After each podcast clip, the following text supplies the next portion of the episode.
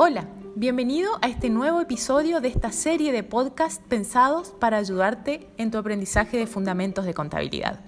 Esta semana tenemos un nuevo tema para conversar con una nueva invitada. ¿La dejamos que se presente? Buenas, mi nombre es Idalia de Castro, soy docente universitaria de contabilidad y hoy quiero contarles que para transformar el patrimonio y sus variaciones en información contable útil para la toma de decisiones, la contabilidad desarrolla el proceso contable. El proceso contable consta de tres etapas. La primera consiste en la captación de datos. La segunda es de transformación del dato en información y se denomina procesamiento. La tercera y última es la de comunicación de la información a las personas que la utilizarán para tomar decisiones. Estas etapas del proceso contable están impulsadas por los comprobantes, las cuentas, el método de la partida doble y los registros contables.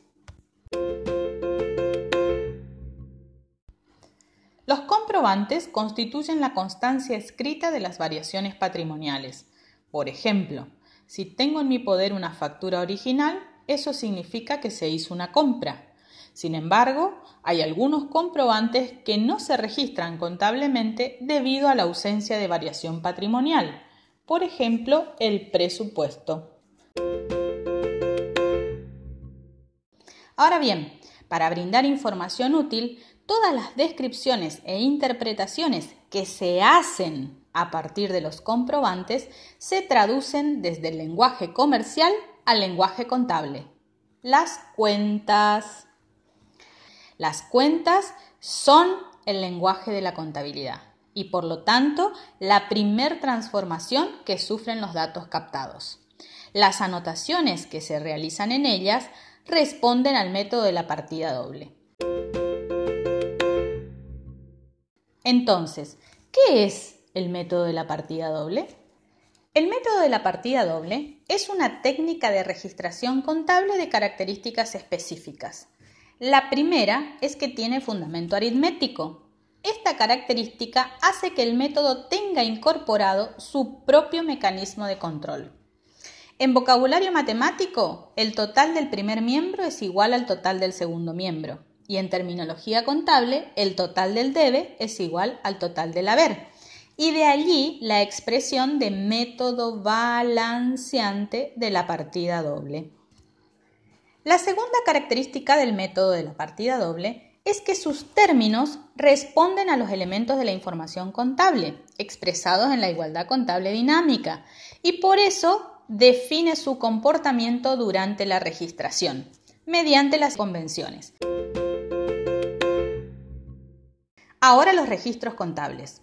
En ellos se deja una constancia escrita de las variaciones patrimoniales ocurridas en el patrimonio y, cuando cumplen las formalidades legales vigentes, se los considera medio de prueba de las actividades realizadas por la empresa. En esta asignatura vamos a aprender a utilizar dos registros contables, el libro diario y el libro mayor. La finalización de la etapa de procesamiento da paso a la comunicación de la información.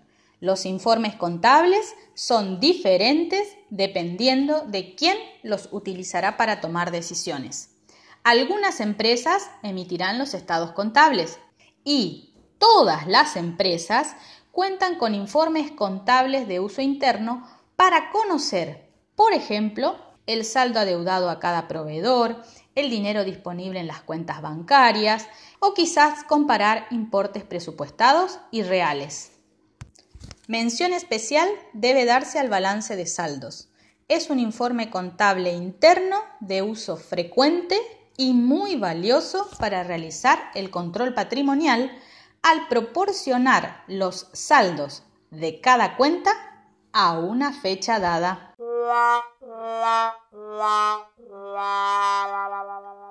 Y así, mediante este proceso contable, los datos se han transformado en información útil para la toma de decisiones. Así termina nuestro cuarto episodio de esta serie de podcast de Fundamentos de Contabilidad. Recordá ingresar todos los días al aula para encontrarte con nuevos recursos y con nuevas actividades que puedan ayudarte en tu aprendizaje. Hasta el próximo podcast.